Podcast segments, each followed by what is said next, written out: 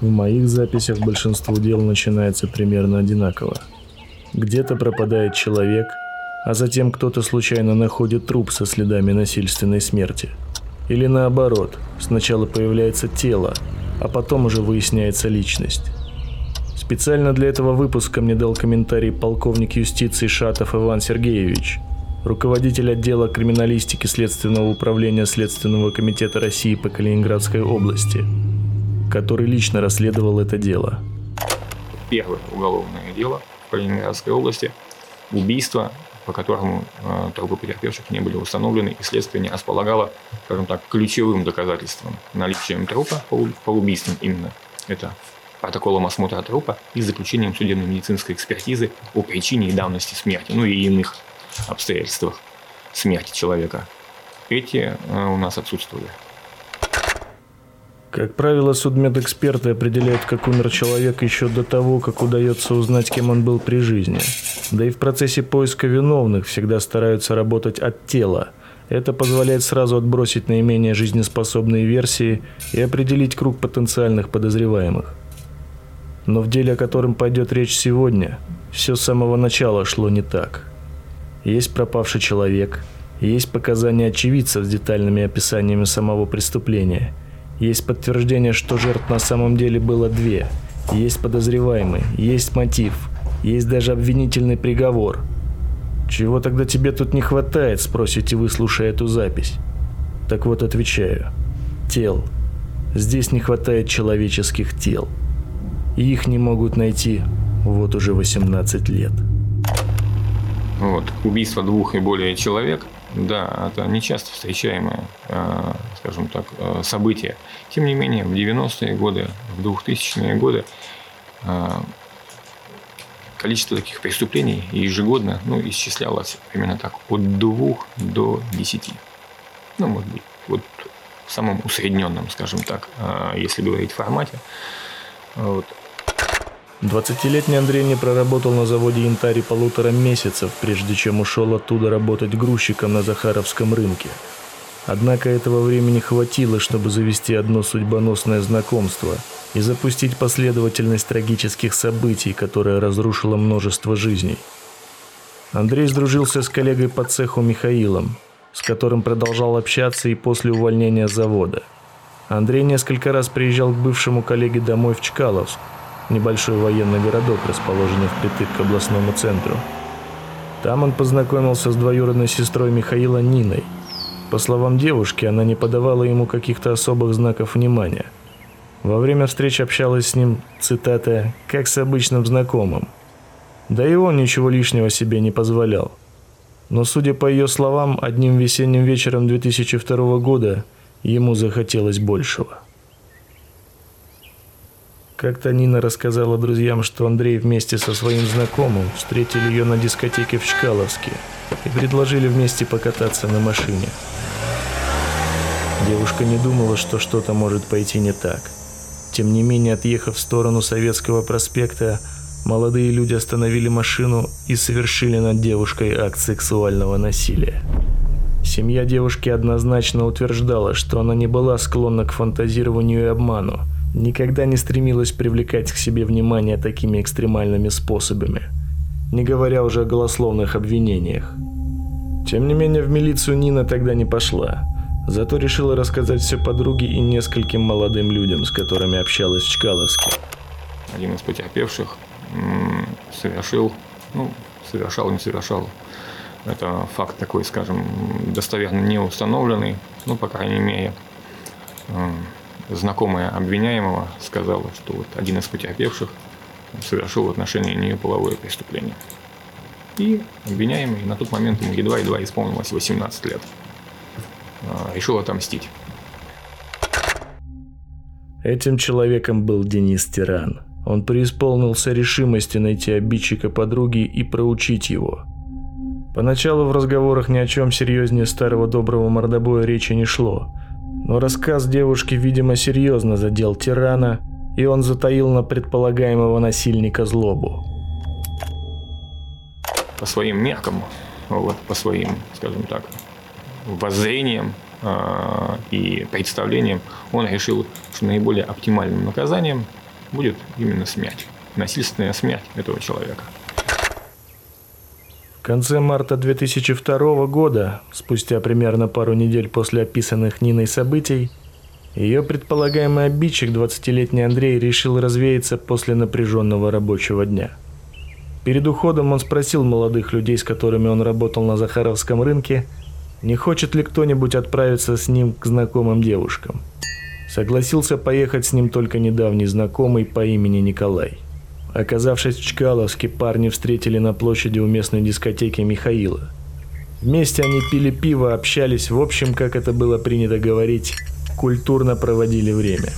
Вскоре к ним подошла компания местных, среди которых был Денис Тиран, его друзья Слава, Миша по прозвищу Городок, Нина и ее подруга Таня.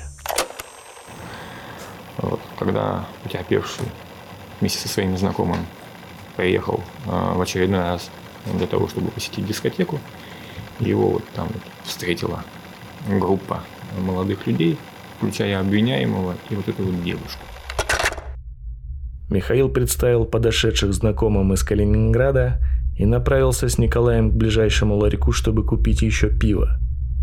Когда они отошли, Нина дала понять тирану, что оставшийся с ними Андрей и есть ее предполагаемый насильник.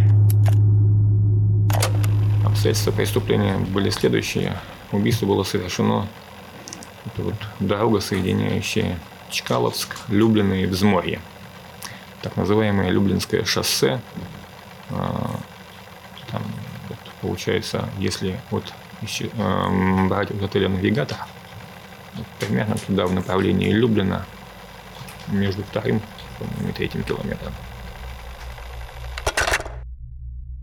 Соседнем с Чкаловском поселке Западный у тирана и его друзей было свое излюбленное место – заброшенный магазин, где они часто собирались, чтобы выпить, послушать музыку и пообщаться. Тиран предложил новому знакомому показать свое секретное место и съездить туда с остальными на такси. Вот, под надуманным предлогом употребить алкогольные напитки, они повели его в направлении, такой поселок Западное есть в городе Калининграде, это как раз по этой трассе. Было ночное время. Андрей либо считал, что пару недель назад между ним, его другом и Ниной все было по согласию, либо не подозревал, что девушка вообще могла рассказать кому-то об изнасиловании, либо думал, что дело уже быльем поросло, а в шумной компании ему ничто не угрожает. Как бы то ни было, Андрей без задней мысли сел с остальными в такси и поехал изучать заброшенный магазин в Западном. Лучше место для того, чтобы проучить предполагаемого злодея, придумать было нельзя. Но во время осмотра укромного места никакой кульминации не последовало. Компания провела в здании минут 15, после чего неспешно выдвинулась по Люблинскому шоссе обратно в сторону Чкаловска. Девушки шли впереди. Молодые люди следом. Ситуация обострилась внезапно. Казалось, молодые люди только секунду назад беседовали на отвлеченные темы, а в следующий момент тиран и Вячеслав уже начали избивать Андрея, что было сил. У жертвы не было возможности защититься, а плотная кожаная косуха, в которую он был одет, хоть и могла смягчить часть попаданий в корпус, не слишком помогала от прямых ударов ногами по самым чувствительным местам. Со слов Нины, которая вместе с подругой и городком наблюдала за разворачивающимся побоищем, тиран в процессе избиения спрашивал у него «Знаешь за что?» И тот сдавленно ответил «Да». Вслед за этим последовал мощный удар в лицо, от которого жертву развернуло, и он упал на бок. В тот момент все уже было подумали, что Андрей получил по заслугам, но тут случилось неожиданное – Тиран сел верхом на лежащего поперек дороги противника и что-то озлобленно прокричал ему. В следующую секунду у тирана в руках мелькнул нож, похожий на финку, которым он перерезал парню горло. Обвиняемый тиран, который проходил по уголовному делу, он нанес ему вот на этой дороге, прямо на дороге, убийство было совершено несколько нож... ударов ножом, в том числе и в область шеи, резаное ранение такое, ну, которым перерезают. То есть он его добивал, э, сначала несколько ударов ножом нанес, когда потерпе, и, и руками и ногами, когда потерпевший упал, он сел на него и перерезал ему горло. Назовем это так. Тело отнесли в сторону дороги.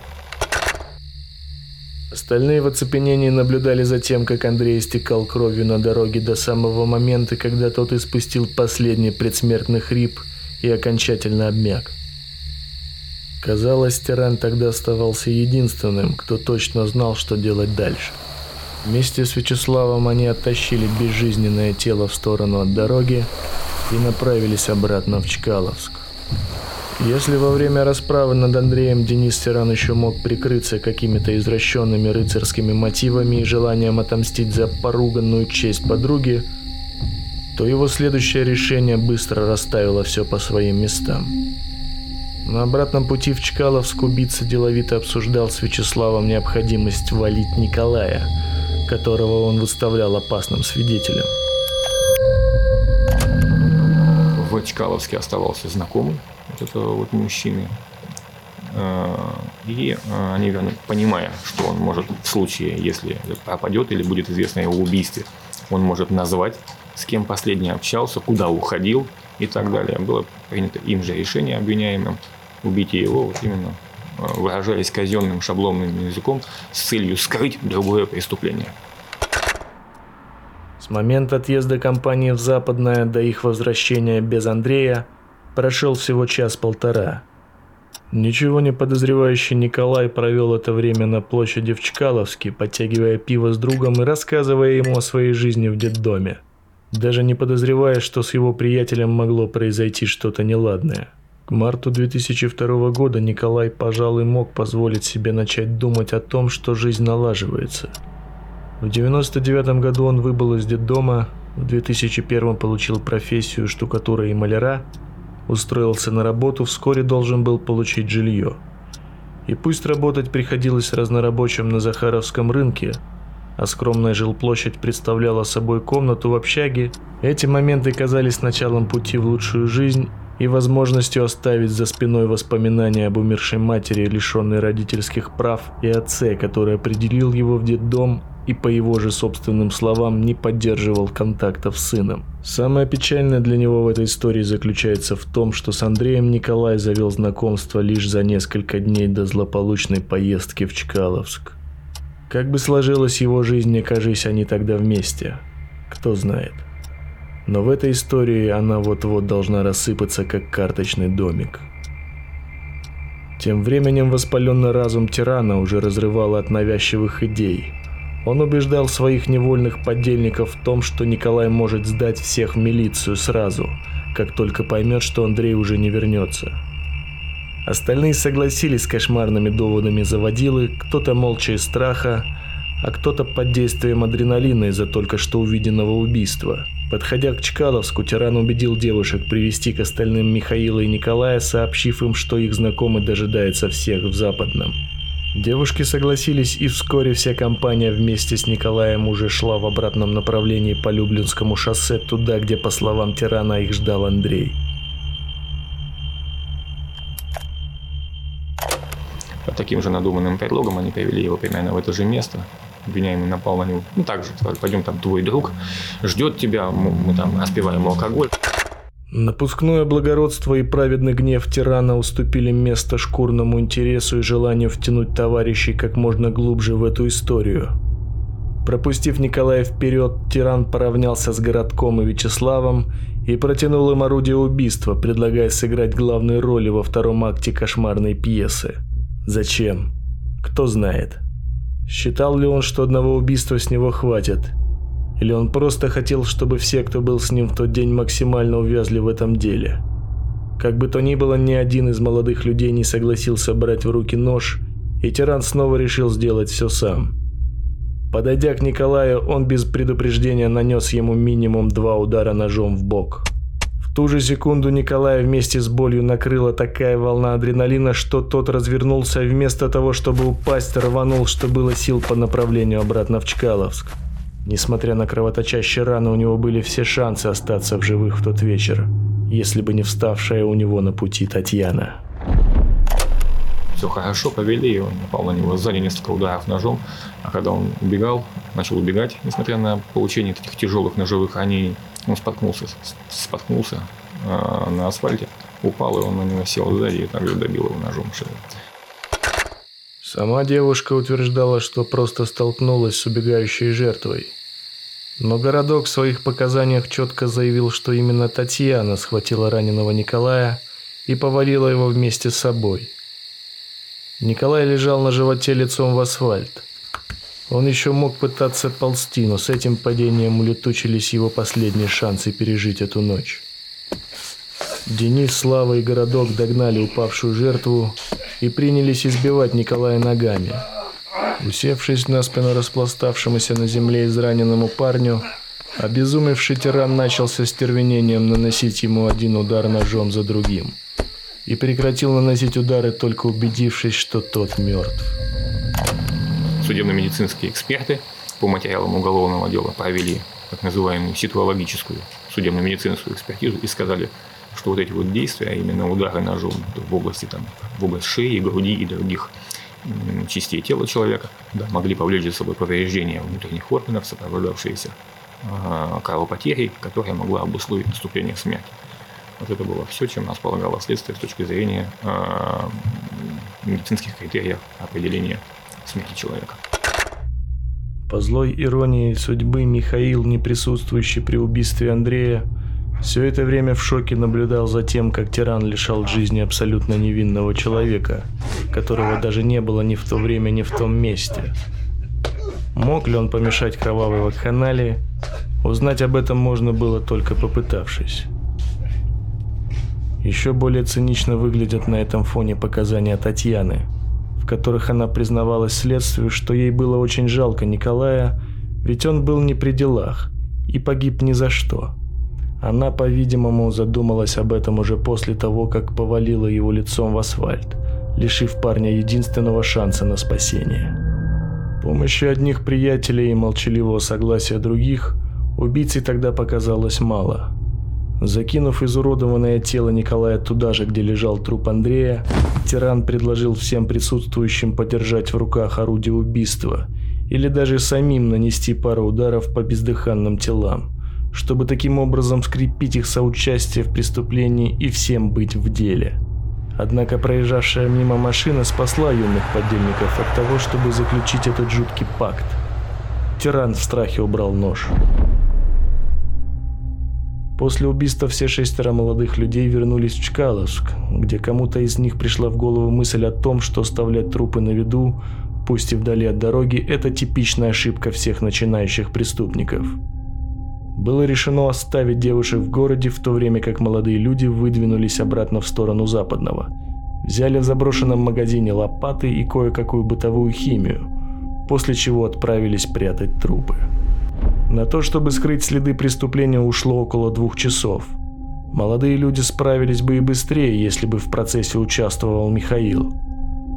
Но он все это время не мог отойти от шока. И как он сам потом признался следствию, с трудом удерживал внутри содержимое желудка. Позже вся компания неоднократно обсуждала произошедшее, но пока остальные стремились забыть случившееся как страшный сон – Тиран делал все, чтобы на него указывало как можно меньше улик. Ну, получается, место первоначального захоронения, оно было осмотрено с разного рода криминалистической техникой и с применением и волонтеров, и поисковых отрядов много раз. А, ну, их там не было. Ну, просто трупы были перекопаны, да, были обнаружены участки почвы, э, которые некоторое время назад, там, исчисляемые в том числе и годами, да, имели место, ну, имели, точнее, нарушение а, вот этого внешнего слоя, вот, которое, да, могло быть сопровождено, ну, соответственно, что могло сопровождать, допустим, захоронение, первичное захоронение там, тел убитых, вот, но не более чем. Согласно показаниям одного из очевидцев, тиран специально ездил в Западный, чтобы сжечь элементы одежды, на которых были следы крови, а также брал из заброшенного магазина инвентарь, чтобы лично перепрятать трупы. Трупы они закопали там же, но потом, по данным следствия, недалеко от дороги, э, вот прямо э, обвиняемый, скажем так, выкопал их. И место криминального, место следующего их криминального захоронения следствию установить не удалось. Впоследствии он хвастался, что избавился от ножа, а местоположение трупов после своих хитрых манипуляций с лопатами знает только он. А, для проведения поисковых мероприятий мы привлекали сотрудников а, центрального аппарата, главного управления криминалистики, которые применяли такое криминалистическое средство георадар. Он сканирует землю, вот, а, выявляет неоднородности в почве и таким образом определяет там, по контурам что это может быть. То есть, если тело человека достаточно хорошо определяет по контуру, он может определить, да, что здесь лежит ну, не какой-то металлический предмет, закопанный там, или там, снаряд или еще что-нибудь, а именно тело человека. Ну и тоже косвенными вот этими вот обстоятельствами, вот, вот этими вот установленными в ходе осмотров э, неровностями в почве, нарушением поверхностного слоя, вот, да, мы подтвердили, что там действительно что-то было закопано, возможно, или, по крайней мере, слой поверхностный нарушался, ну, там, вследствие каких-то причин, внешних изменений. Но ничего мы там не нашли. Поначалу исчезновению молодых людей не придал значения никто, кроме матери Андрея. Она сразу же подала заявление об исчезновении сына в ОВД Центрального района. Но там, как ни странно, ее заявление принимать отказались мотивируя это тем, что сын у нее совершеннолетний и мог совершенно спокойно уехать к родственникам в Галич, Костромской области, или Междуреченск, в Кемеровской. Как и все молодые люди в его возрасте, Андрей периодически не ночевал дома, но его отсутствие никогда не длилось дольше двух ночей. Молодой человек был слишком привязан к матери и всегда предупреждал ее, если собирался ночевать где-то вне дома. Николай вообще, казалось, был настоящим человеком-невидимкой. Поскольку его мать умерла еще в 92 году, а отец долгое время сидел в тюрьме и не поддерживал с сыном контакт, то хватились его только тогда, когда новой жене его отца потребовалось выписать молодого человека из квартиры. События имели место в 2002 году, а уголовное дело об этом факте было возбуждено в 2011. Если быть точным, то это случилось только 26 октября 2011 года. По устному заявлению все той же Нины, которая все это время пыталась забыть кошмарную историю. Николай был признан пропавшим без вести 6 августа 2004 года, и только два года спустя, 4 августа 2006, был объявлен погибшим.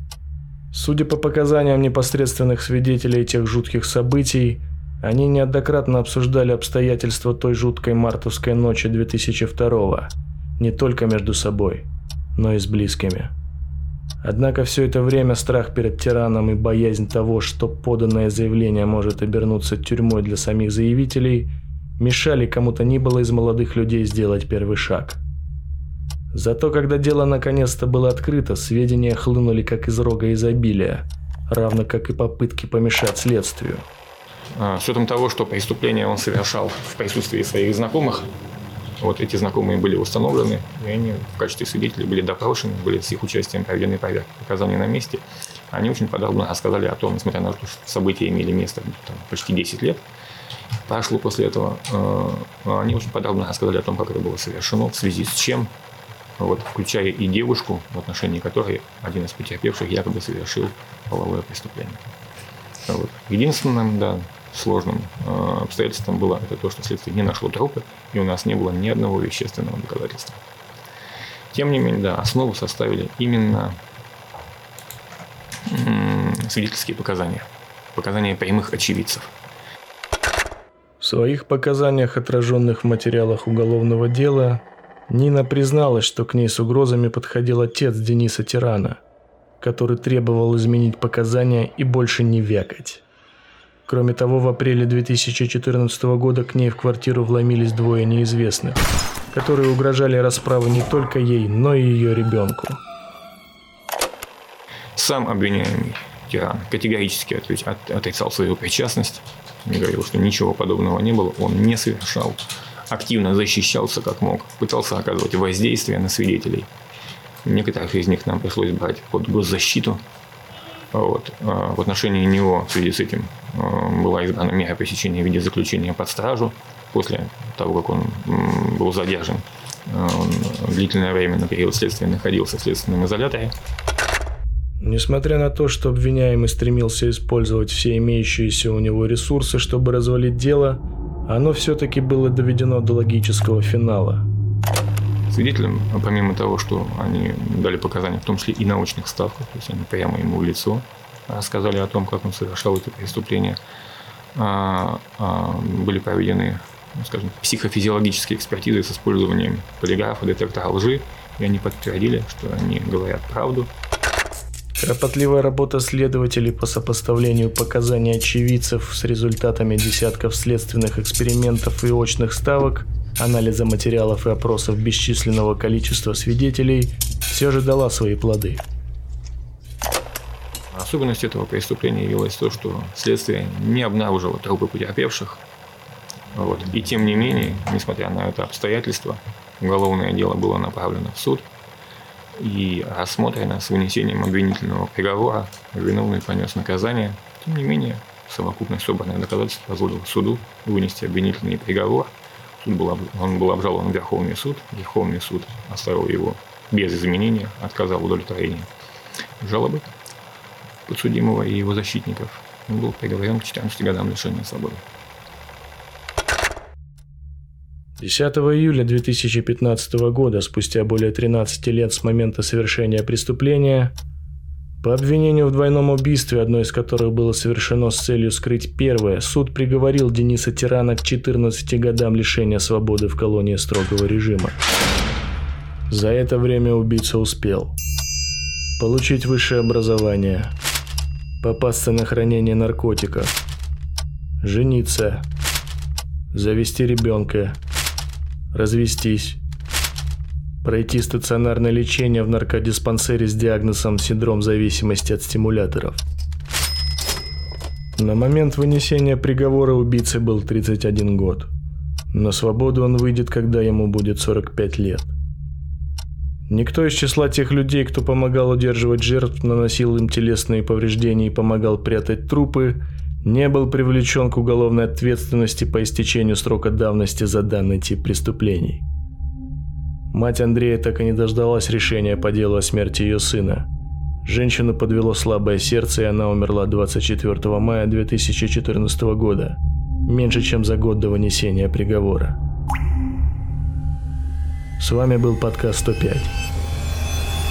И я, Константин Черский.